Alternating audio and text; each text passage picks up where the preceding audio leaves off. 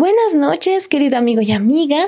Te damos la bienvenida a tu programa Un Encuentro de Esperanza. Acompáñanos y también puedas compartir con tus familiares, con tus amigos y con todas las personas que conoces.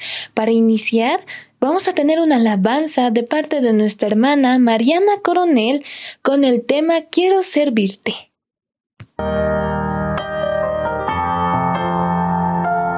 Quiero mi Señor.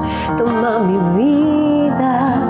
Quiero ser tu instrumento. Ir a donde quieras tú.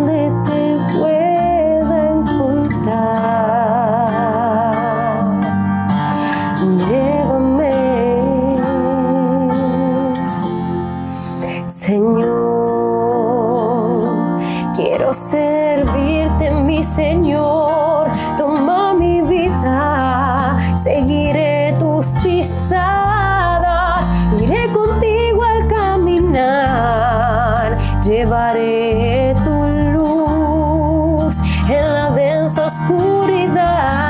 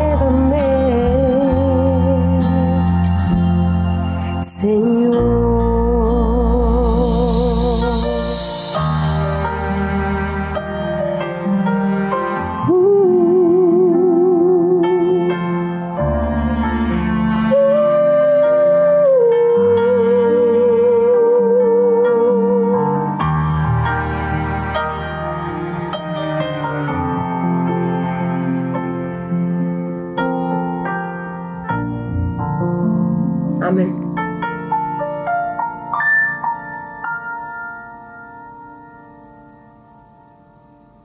Si quieres servir a Cristo y ser un instrumento para Él, utiliza los dones y talentos que Él te dio, tal y como dice en Romanos capítulo 12, versículo 6. De manera que, teniendo diferentes dones según la gracia que nos es dada, si el de profecía, úsese conforme a la medida de la fe. Ahora, querido amigo y amiga, vamos a continuar con el tema central. Para ello, vamos a dar una pequeña introducción. Vamos a hablar acerca después de la ascensión de Cristo.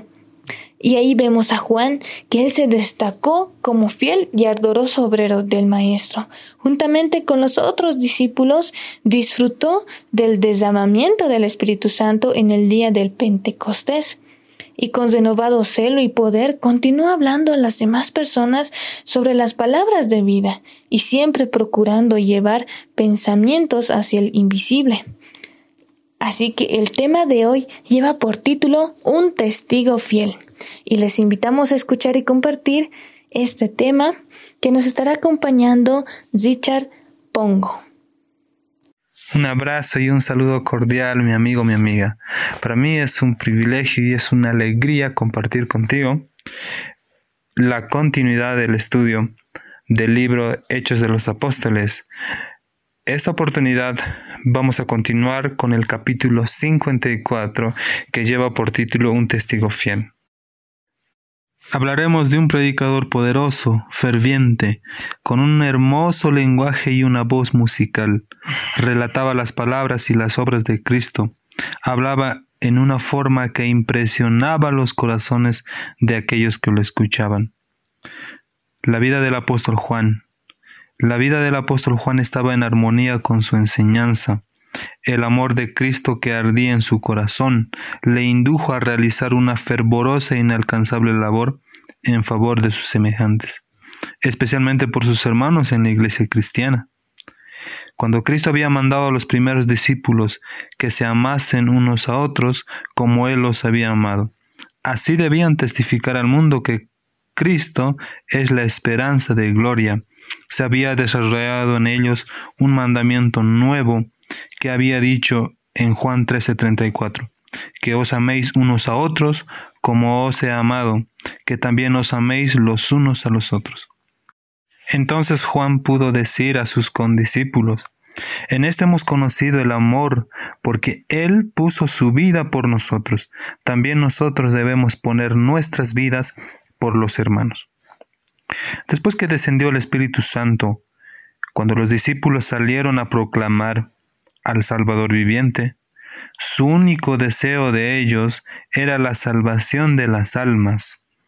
Ellos se regocijaban en la dulzura de la comunión con los santos, eran compasivos, eran considerados, abnegados, dispuestos a hacer cualquier sacrificio por la causa de la verdad.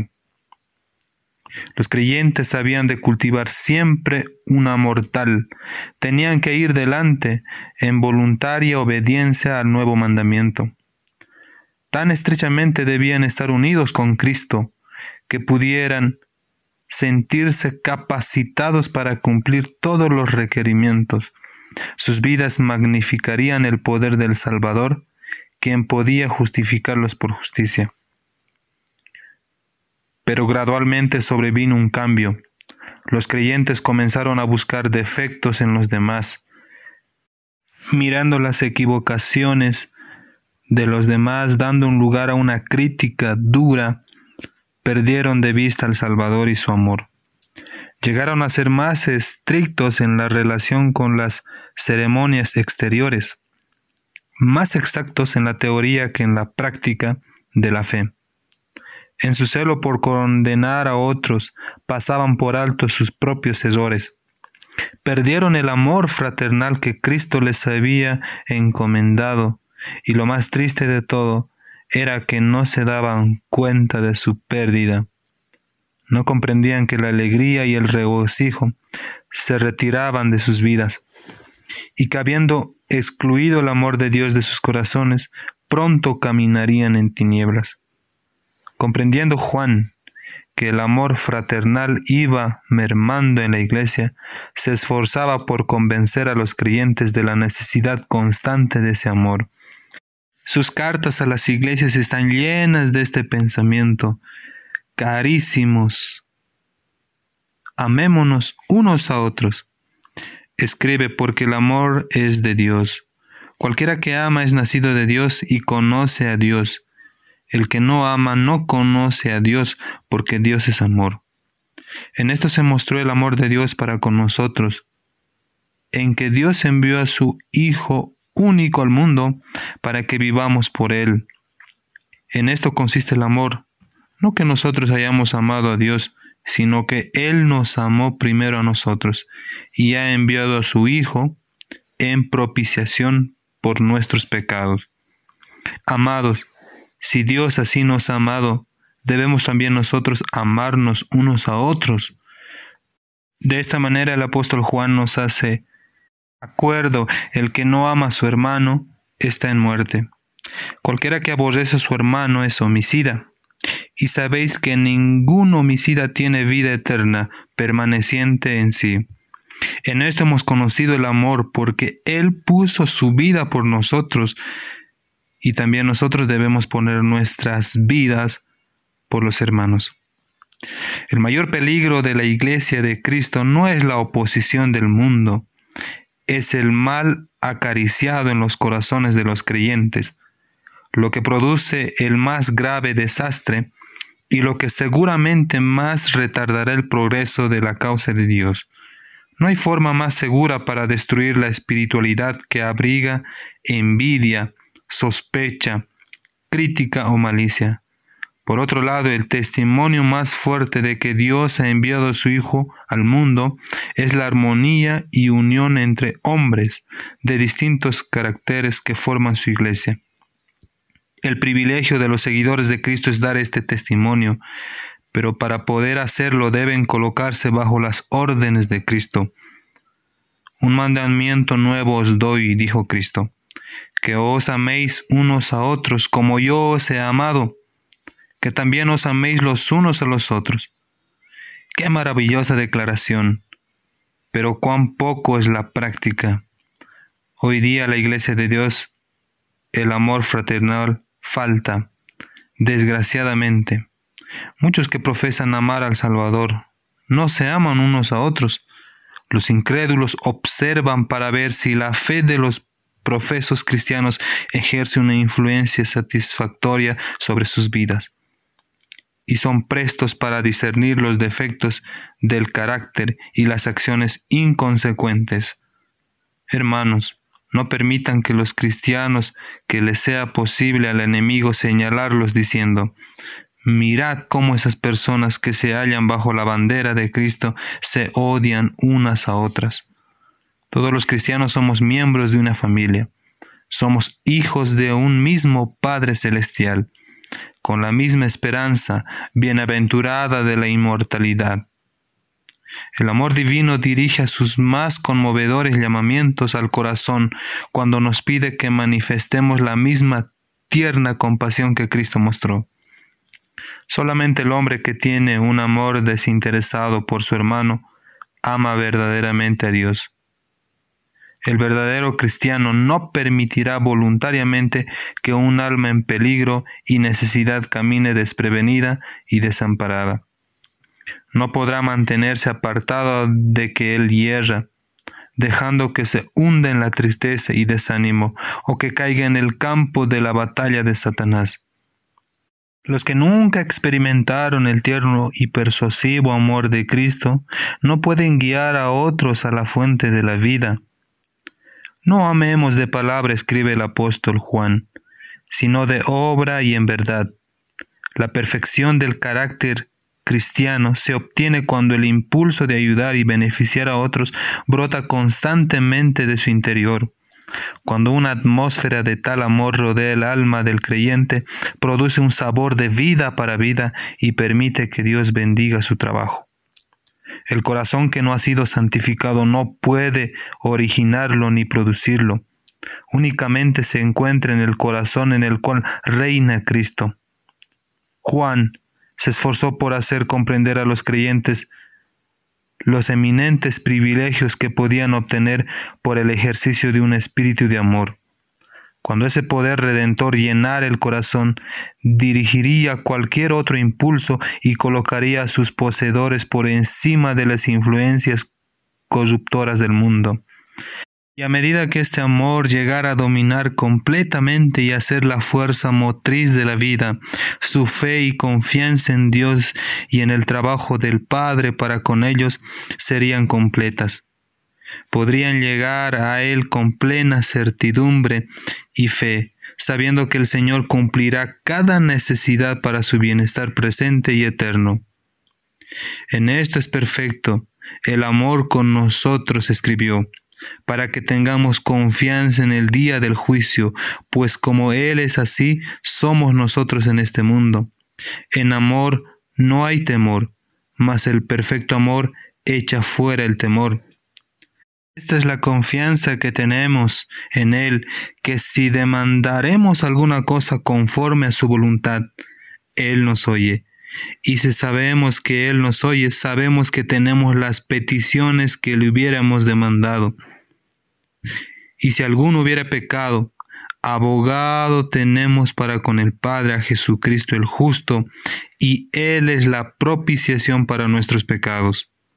Y no solamente por los nuestros, sino también por los de todo el mundo. Si confesamos nuestros pecados, Él es fiel y justo para perdonarnos. Las condiciones para obtener la misericordia de Dios son sencillas y razonables. El Señor no requiere que hagamos algo doloroso a fin de obtener el perdón.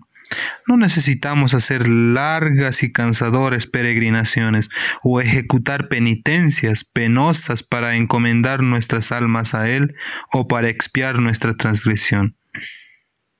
En los atrios celestiales, Cristo intercede por su iglesia, intercede por aquellos para quienes pagó el precio de la redención con su sangre. Los siglos de los siglos no podrán menoscabar la eficacia de su sacrificio expiatorio. Ni la vida, ni la muerte, ni lo alto, ni lo bajo pueden separarnos del amor de Dios que es en Cristo Jesús. No porque nosotros nos asimos de Él tan firmemente, sino porque Él sostiene con seguridad. Si nuestra salvación dependiera de nuestros propios esfuerzos, no podríamos ser salvos. Aquel tiempo, donde Juan miraba que los números de los creyentes crecía. Juan trabajaba con mayor fidelidad y fervor en favor de sus hermanos. Los tiempos estaban llenos de peligro para la iglesia. Por todas partes existían engaños satánicos. Por medio de la falsedad y el engaño, los emisarios de Satanás procuraban suscitar oposición contra las doctrinas de Cristo. Como consecuencia, las disensiones y herejías ponían en peligro a la iglesia. Algunos que creían en Cristo decían que su amor los libraba de obedecer la ley de Dios. Por otra parte, muchos creían que era necesario observar las costumbres y ceremonias judías, que una simple observancia de la ley sin necesidad de tener fe en la sangre de Cristo, era suficiente para la salvación. Algunos sostenían que Cristo era un hombre bueno, pero negaban su divinidad.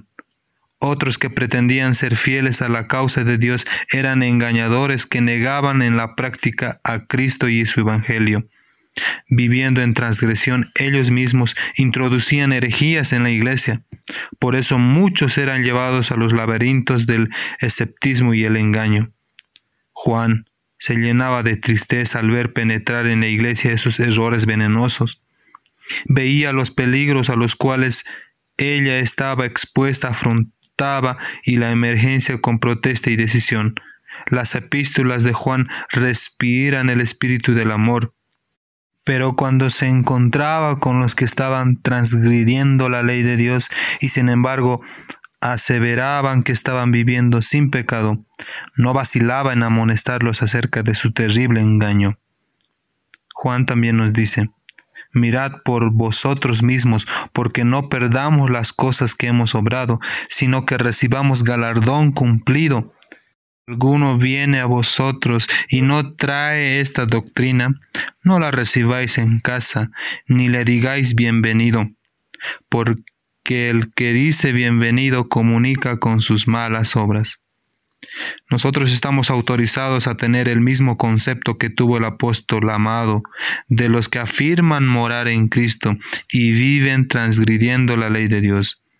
Existen en estos últimos días males semejantes a los que amenazaban la prosperidad de la iglesia primitiva y las enseñanzas del apóstol Juan acerca de estos puntos deben considerarse con cuidadosa atención. Debéis tener amor. Es el clamor que se oye por doquiera, especialmente de parte de quienes se dicen ser santos. Pero el amor verdadero es demasiado puro para cubrir un pecado no confesado. Aunque debemos amar a las almas por las cuales Cristo murió, no debemos transigir con el mal. No debemos unirnos con los rebeldes y llamar a eso amor. Dios requiere de su pueblo en esta época del mundo que se mantenga de parte de lo justo tan firmemente como lo hizo Juan, cuando se opuso a los errores que destruían las almas. Como testigo de Cristo, Juan no entró en controversias ni en fastidiosas disputas. Declaró lo que sabía, lo que había visto y oído. Estuvo asociado íntimamente con Cristo, oyó sus enseñanzas y fue testigo de sus poderosos milagros. Pocos pudieron ver las bellezas del carácter de Cristo como Juan las vio. Para él las tinieblas habían pasado, sobre él brillaba la luz verdadera. Su testimonio acerca de la vida y la muerte del Señor Jesús era claro y eficaz. Hablaba con un corazón que rebosaba del amor hacia su Salvador, y ningún poder podía detener sus palabras. De esta manera Juan nos dice que lo que él vio desde el principio, lo que él oyó, lo que él vio con sus propios ojos, así nosotros debemos sentir el amor de Jesús y predicar el Evangelio y ser como un testigo fiel en este tiempo que estamos viviendo. Amigo, si tú has visto que la iglesia hoy en día está pasando por momentos difíciles y críticos, Usted es llamado para dar amonestaciones de amor a la iglesia de Cristo. Queridos amigos, de esta manera hemos estudiado y comprendido la lección en esta noche. Que Dios te bendiga en el lugar donde estés. Saludos cordiales y bendiciones para toda tu familia y que, la paz del Señor siempre more con ustedes. Amén. Seremos nosotros como Juan, de que a pesar de las controversias y todo lo que pueda venir, aún compartamos la palabra de Dios, podamos predicar acerca de sus enseñanzas y seguir su camino. O seremos como los condiscipulados, de que al principio recibieron la palabra, pero después se dedicaron a, buscar los defectos y los errores de las personas que había. Querido amigo y amiga, tal vez te has sentido en esta situación en la cual solamente observaste los defectos y errores de las demás personas y decidiste no seguir a Dios? ¿O serás como Juan, de que antes de observar a las personas, mires a Dios, observes su carácter y cómo es el amor de Dios? Porque el que ama a Dios puede también amar a su prójimo. Gracias por acompañarnos en esta noche, querido amigo y amiga. Espero te haya gustado el tema de esta noche y no olvides compartir con tu entorno. También puedes escucharnos en Facebook, en Nicebook, en Spotify y Anchor. Incluso puedes seguirnos en las redes sociales y diferentes plataformas ya mencionadas. Nos vemos en el siguiente capítulo porque este ha sido tu programa, un encuentro de esperanza. Que Dios te bendiga mucho y hasta la próxima.